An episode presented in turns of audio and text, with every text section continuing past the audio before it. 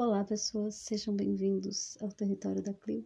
Aqui, Rosângela Pereira de Oliveira, fazendo a leitura do livro Mulheres que Correm com Lobos, de Clarissa Pinkola Stess. Seguimos com o capítulo 2, A Raiva com o Mestre. O tema central dessa história é encontrado em todos os campos do mundo. Em alguns casos, é uma mulher que empreende a escalada, em outros, é um homem o objeto mágico sendo procurado é uma pestana, um pelo do nariz, um dente ou algum outro elemento físico. Variações quanto ao tema são encontradas na Coreia, na Alemanha e nos Montes Urais, na China. O doador é um tigre. No Japão, o animal da história é às vezes um urso, às vezes uma raposa. Na Rússia, o objeto procurado é a barba de um urso.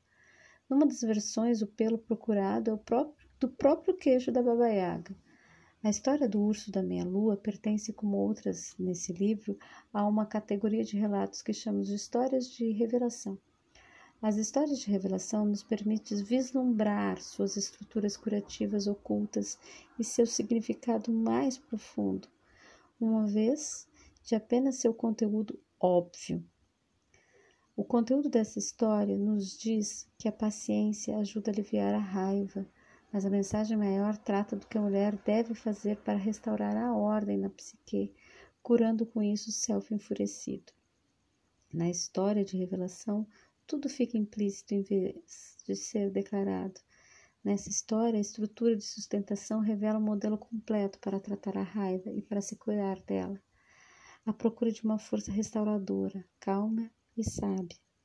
A ida à curandeira. A aceitação do desafio de entrar num terreno psíquico que nunca vemos abordado antes, a escalada da montanha, o reconhecimento das ilusões, a atitude para escalar as rochas, para correr debaixo das árvores, o descanso propiciado aos nossos velhos sentimentos e pensamentos obsessivos, o encontro com o meu Moen Botok, espíritos inquietos sem parentes para enterrá-los, o agrado ao grande self compassivo, a alimentação do urso com paciência e a retribuição da gentileza por parte do urso, a compreensão do lado furioso da psique compassiva, o reconhecimento de que o urso, o self compassivo, não é manso. A história mostra a importância de trazer esse conhecimento psicológico até aqui, embaixo até da nossa vida real, a descida da montanha e a volta à aldeia, de aprender que a cura reside na busca e na prática, não numa única ideia, na destruição do pelo. O cerne da história é aplique tudo isso à sua raiva e tudo correrá bem. O conselho da curandeira para que volte para casa e aplique esses princípios. Essa história faz parte do grupo de histórias que começam com o protagonista procurando agradar alguma criatura solitária e ferida.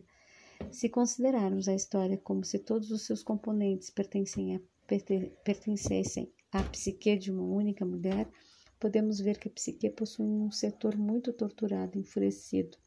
Na imagem do marido de volta ao lar, depois da guerra, o espírito amoroso da psique, a esposa toma a si a responsabilidade de descobrir uma cura para a raiva e para a fúria, a fim de que ela e seu amado possam viver em paz, com amor mais uma vez. Trata-se de um esforço meritório para todas as mulheres, pois ele trata a fúria e muitas vezes nos permite descobrir nosso caminho até o perdão. A história nos mostra que a paciência é um bom remédio a ser aplicado à raiva, nova ou antiga. Da mesma forma que a dedicação à busca da cura, embora a cura e o insight sejam diferentes para cada pessoa, a história propõe algumas ideias interessantes a respeito de como se envolver com o processo. A história do urso da meia-lua vem do Japão, onde viveu um grande príncipe filósofo chamado Shokotu Taishi, na virada do século VI.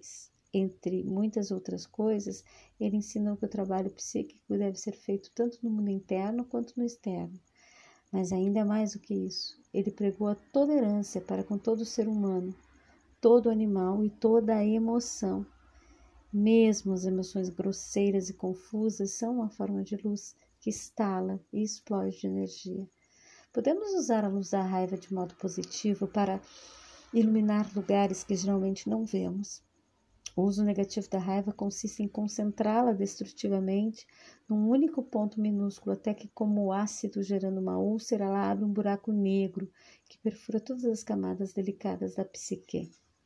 Existe, porém, um outro jeito. Toda emoção, mesmo a raiva, possui conhecimento, insight, o que alguns chamam de iluminação. Nossa raiva pode, por algum tempo, ser mestra, algo que não devemos nos livrar tão rápido, mas sim pelo que devemos escalar a montanha, algo a ser identificado, algo com que aprender, algo a ser tratado internamente e depois ser transformado em algo útil para o mundo, ou algo que deixamos voltar a pó. Na vida selvagem, a raiva não é um item isolado, ela é uma substância à espera de nossos esforços transformadores. O ciclo da raiva é como qualquer outro ciclo, ela sobe, cai, morre é liberada como energia nova. Quando nos permitimos aprender com a nossa raiva, assim, transformando, nós a dispersamos. Nossa energia volta a ser usada em outras áreas, especialmente na área da criatividade. Embora algumas pessoas aleguem conseguir criar a partir de uma raiva crônica, o problema é que a raiva limita o acesso ao inconsciente coletivo, esse infinito reservatório de imagens e pensamentos imaginários de tal forma que a pessoa que cria a partir da raiva costuma recriar a mesma coisa inúmeras vezes, sem produzir nada de novo. A raiva não transformada pode se tornar um mantra constante acerca de como fomos oprimidas, feridas e torturadas. Uma das minhas amigas, companheiras de representações, que afirma ter sempre sentido raiva, recusa toda e qualquer ajuda para enfrentá-la. Quando escreve roteiros sobre a guerra, fala de como as pessoas são más, quando escreve roteiros sobre a cultura, personagens perversos também aparecem. Quando escreve sobre o amor, surgem as mesmas pessoas com más intenções idênticas. A raiva corrói nossa confiança de que algo de bom possa acontecer ou que aconteça algo com a nossa esperança, e por trás da falta da esperança geralmente está a raiva. Por trás da raiva, a dor. Por trás da dor, normalmente algum tipo de tortura, às vezes recente, às vezes muito remota. Na terapia psíquica pós-traumática, sabemos que são boas as chances de que, quanto mais cedo se tratar o dano físico, menores e menos graves serão suas consequências. Da mesma forma, quanto mais rápido se mobilizar a pessoa e se tratar do trauma, mais curto será o tempo de recuperação. Isso também vale para os traumas psicológicos. Em que condições estaríamos se tivéssemos quebrado uma perna na infância e 30 anos depois ainda não tivéssemos engessado? O trauma original acabaria causando uma tremenda perturbação em outros sistemas e ritmos do corpo, como por exemplo nos padrões imunológicos, osteopáticos e de locomoção. A situação é exatamente a mesma com antigos traumas psicológicos em muitos casos, eles não recebem atenção na época, fosse por ignorância, fosse por negligência. Agora estamos como que de volta da guerra, mas a impressão é que ainda queremos com a mente e com o corpo. No entanto, ao abrigar a raiva, ou seja, a herança do trauma, em vez de procurar soluções para ela, em vez de procurar o que, o que a gerou, o que podemos fazer com ela, acabamos nos, nos trancando num quarto cheio de raiva pelo resto da nossa vida. Isso não é jeito de se viver, seja de modo intermitente ou não. Existe vida para além de uma raiva irracional. Como vemos na história, basta uma prática consciente para contê-la e curá-la. E temos condição de conseguir. Na realidade, é só dar um passo de cada vez.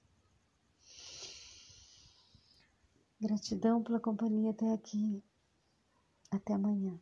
Namastê.